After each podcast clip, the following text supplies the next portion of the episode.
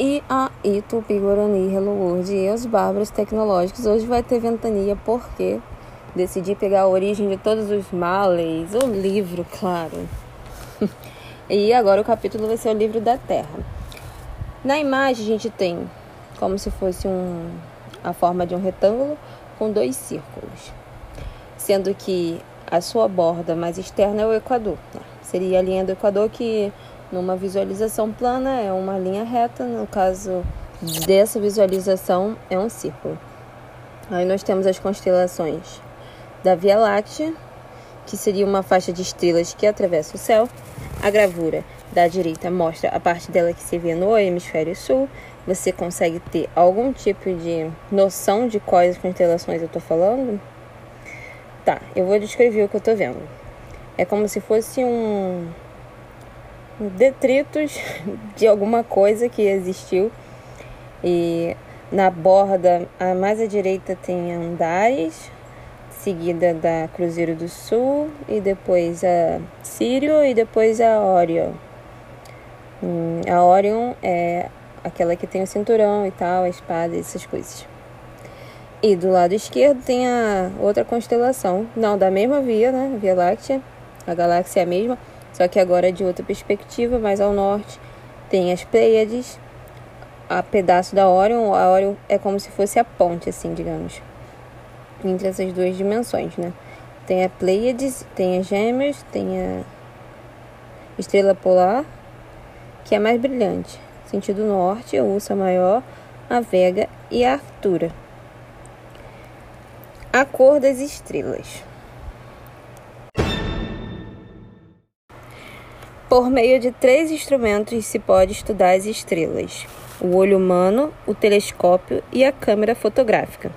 O telescópio aumenta o poder visual e dá precisão aos exames. A câmera é muito útil para compararmos observações feitas em ocasiões diversas, para obtermos imagens de estrelas de brilho muito fraco e também é valioso auxiliar por ser a chapa fotográfica sensível a certos raios da luz emitida pelas estrelas, os quais, nem servindo-se dos mais poderosos telescópios, a nossa vista conseguiria perceber. No entanto, o mais que estes instrumentos, mesmo os mais aperfeiçoados, podem fazer é mostrar-nos as estrelas como pontos luminosos na abóboda celeste, de forma a podermos comparar-lhe os diferentes aspectos.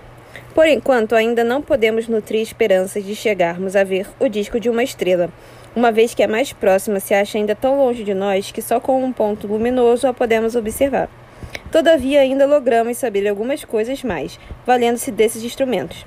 Por eles, podemos observar a influência que as estrelas exercem umas sobre as outras, em seus movimentos e assim adquirir algum conhecimento de sua massa ou dimensão. Esse estudo é sumamente necessário e interessante, e podemos dar-lhe o nome de astronomia descritiva, isto é, descrição dos astros.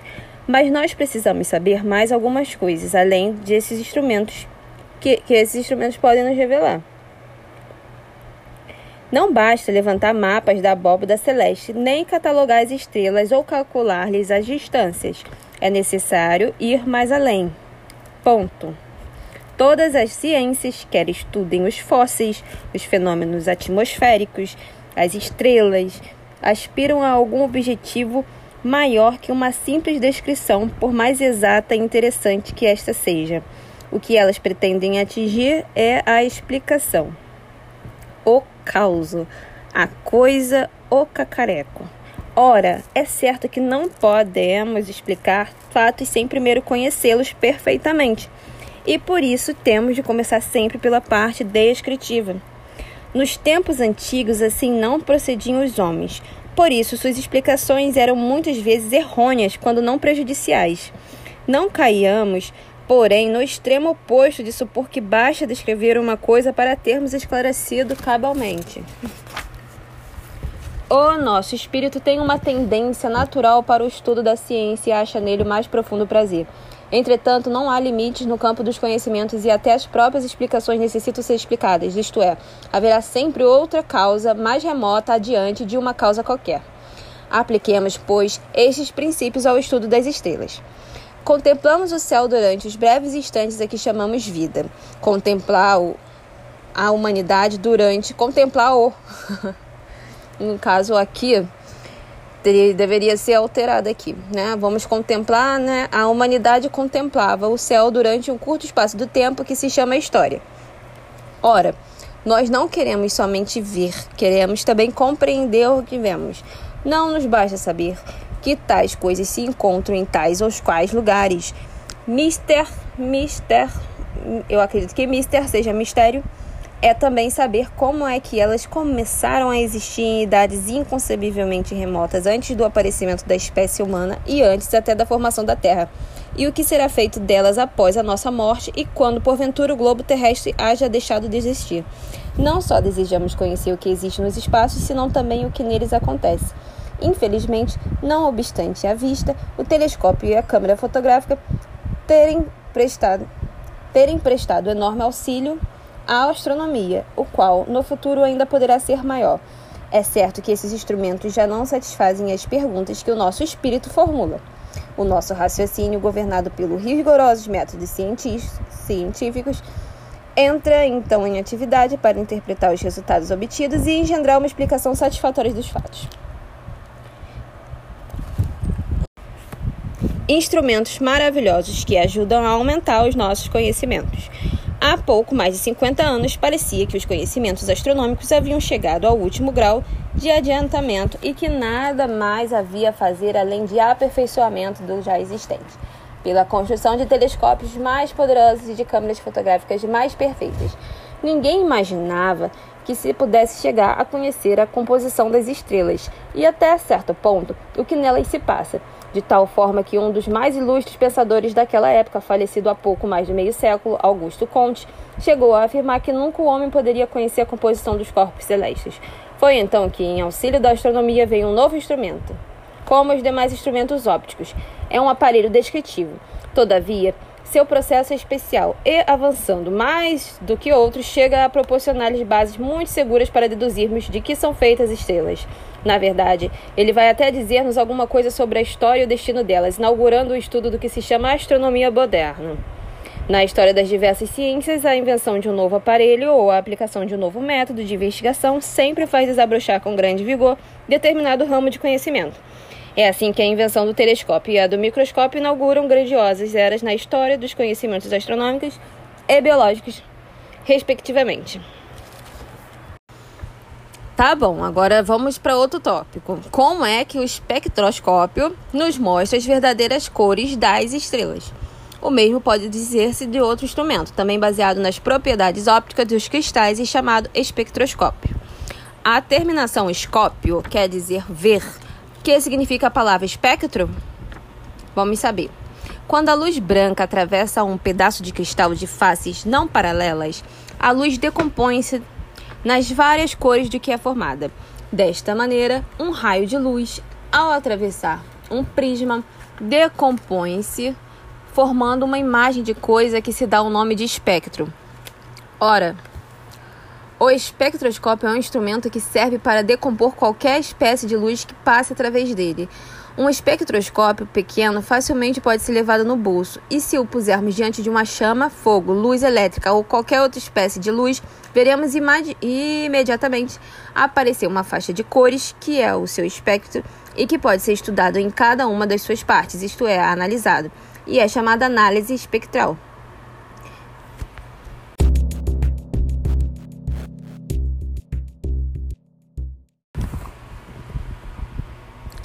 O novo campo de conhecimento que o espectroscópio abriu à ciência.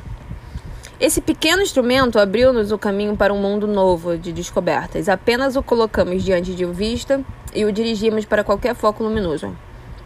Logo vemos que este possui uma luz especial e um espectro próprio. Assim acontece com a luz proveniente de cada elemento químico. Se, por exemplo, observarmos pelo espectroscópio a luz de um bico de gás, poderemos dizer imediatamente, só pela análise da faixa que se forma à nossa vista, se a chama contém sódio, carbono, hidrogênio, potássio ou qualquer outro elemento. Pois bem, o mesmo se pode experimentar com a luz de qualquer estrela. Temos assim a chave do conhecimento da composição das estrelas. Se tomarmos uma pitada de sal e a atirarmos a chama de uma vela, veremos produzir-se imediatamente uma cor amarela brilhante, tão característica que se pode reconhecer à simples vista. E se examinarmos essa luz com o auxílio do espectroscópio, reconheceremos imediatamente o espectro característico do sódio, um dos elementos componentes do sal comum e cuja presença física assim revelada, mesmo que seja em reduzida quantidade. De como pelas cores podemos conhecer a composição das estrelas. É esse um fato sobremaneira interessante. Seguindo exatamente o mesmo processo, dirigindo o telescópio para o Sol, para um cometa ou para uma estrela, reconheceremos a presença ou ausência de sódio nesses astros. Grande parte dos estudos astronômicos tem presentemente por objeto a análise espectral do Sol, dos planetas e das estrelas, sendo os resultados obtidos verdadeiramente maravilhosos. Neste livro, porém, só podemos tratar dos fatos mais importantes que essa análise nos revela. Em primeiro lugar, podemos determinar os elementos químicos que se compõem cada astro, e isso já é algo surpreendente. Entretanto, podemos ainda, graças ao espectroscópio, demonstrar o movimento das estrelas e medir-lhes a velocidade quando este movimento se faz ao longo do nosso raio visual, isto é, quando a estrela se aproxima ou se afasta de nós. É claro que o telescópio é incapaz de revelar tais movimentos, embora revele aqueles que se façam em outras direções. De fato, se uma estrela caminha em direção à Terra, sua posição aparente no céu não se modifica. O mesmo acontece se se afasta de nós, seguindo o prolongamento da linha que ela nos une. Movimento das estrelas através da imensidade. Sem dúvida que com o decorrer dos tempos se deverá notar alguma diferença no brilho das estrelas que façam tais movimentos, mas não teremos maneira de saber se tal diferença é determinada pelo seu movimento ou por alguma alteração nelas ocorrida. Ora, o espectroscópio facultou-nos um meio de determinar o movimento e até a velocidade das estrelas que se movem na direção do nosso raio visual. Os resultados assim obtidos juntos com eh, aos quais o telescópio e as fotografias nos têm proporcionado sobre os movimentos estelares começam agora a dar-nos uma ideia do que acontece no mundo sideral relativamente a seus movimentos. Vejamos, em primeiro lugar, como é que o espectroscópio contribui para isso.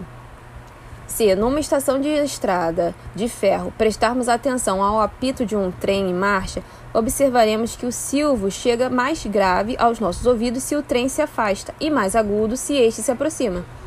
Isto porque a altura do som depende do número de ondas sonoras que nos chegam num segundo, e o som será tanto mais agudo quanto provier de maior número delas.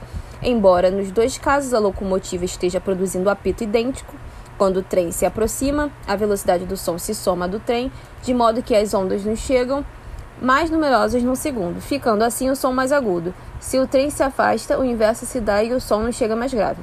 Podemos, portanto, pela altura do som, saber se um trem que apita se afasta ou se aproxima.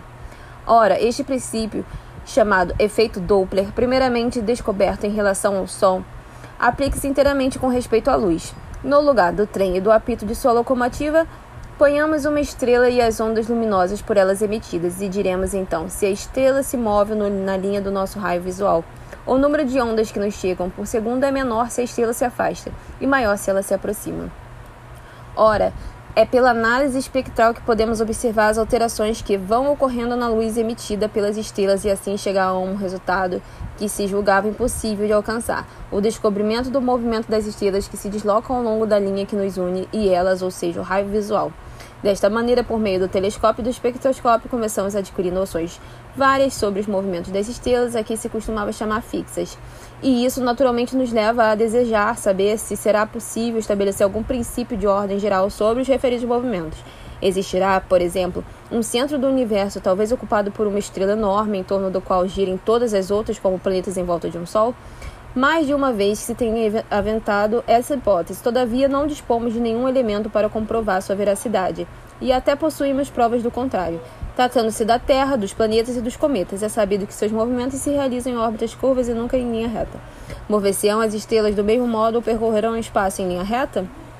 Conhece-se hoje muitos pares de estrelas, antigamente consideradas uma estrela só e, e que giram em torno uma da outra. São chamadas estrelas duplas e Sírio é um exemplo. Estas possuem evidentemente órbitas curvas, mas para as demais estrelas não se pode descobrir senão movimentos retilíneos. Não devemos esquecer, entretanto, que no caso das estrelas se moverem em linha curva, esta é provavelmente de dimensões tais que seria necessária uma observação de muitos séculos para revelar. A rotação da Via Láctea. Essa dificuldade retardou a descoberta de que o imenso sistema de estrelas ao qual pertence o Sol tem um movimento circular, além do movimento independente de cada estrela, que parece em geral retilíneo. A Via Láctea é um imenso conjunto de estrelas que o grande astrônomo holandês Kaptein calculou em cerca de 40 bilhões. Entretanto, digamos desde já que é ela apenas um dos inúmeros conjuntos de estrelas ou galáxias existentes no universo. A Via Láctea, galáxia a que pertencemos, apresenta um conjunto a forma de uma lente biconvexa, ou seja, um disco mais alargado no centro e seu diâmetro é tão grande que a luz levaria uns 100 mil anos para atravessá-lo, com a velocidade de 300 mil km por segundo. Segundo cálculos recentes, a Via Láctea gira em torno do seu centro com a velocidade de 7 segundos de grau por segundo. Assim, deve ter dado apenas umas 5 ou 6 voltas completas desde que a Terra existe. Parece um movimento muito lento, mas dada a enormidade do diâmetro da nossa galáxia, as estrelas têm para o poder acompanhá-lo de deslocar-se com velocidade de centenas de quilômetros por segundo. Independentemente deste giro que todas as estrelas na Via Láctea executam em conjunto, cada uma delas tem seus movimentos próprios. Vejamos como se pode descobrir o deslocamento do Sol através do espaço. O movimento do Sol. Vimos como o espectroscópio permite modernar, modernamente revelar os movimentos das estrelas que se aproximam ou se afastam de nós, pela aplicação do efeito Doppler. Uma consequência inesperada desses estudos foi a descoberta da trajetória do Sol pelo espaço e a determinação de sua velocidade. A análise espectral mostrou que a maioria das estrelas da região do céu em que ficam as constelações de Hércules e de Lira estão, estão aproximando-se de nós, enquanto que as de regiões justamente opostas do Sol, desculpa, é, enquanto que as de região justamente opostas do céu, onde fica Órion, se estão afastando com a mesma velocidade com que as primeiras se aproximam. É que o Sol se desloca em direção de Hércules e de Lira, fugindo de Órion, com uma velocidade de 19,5 km por segundo, ou seja, 643 milhões e 600 mil quilômetros por ano é uma dimensão muito grande, né? E em seu movimento invariável arrastado, arrasta todo o sistema planetário, inclusive a Terra.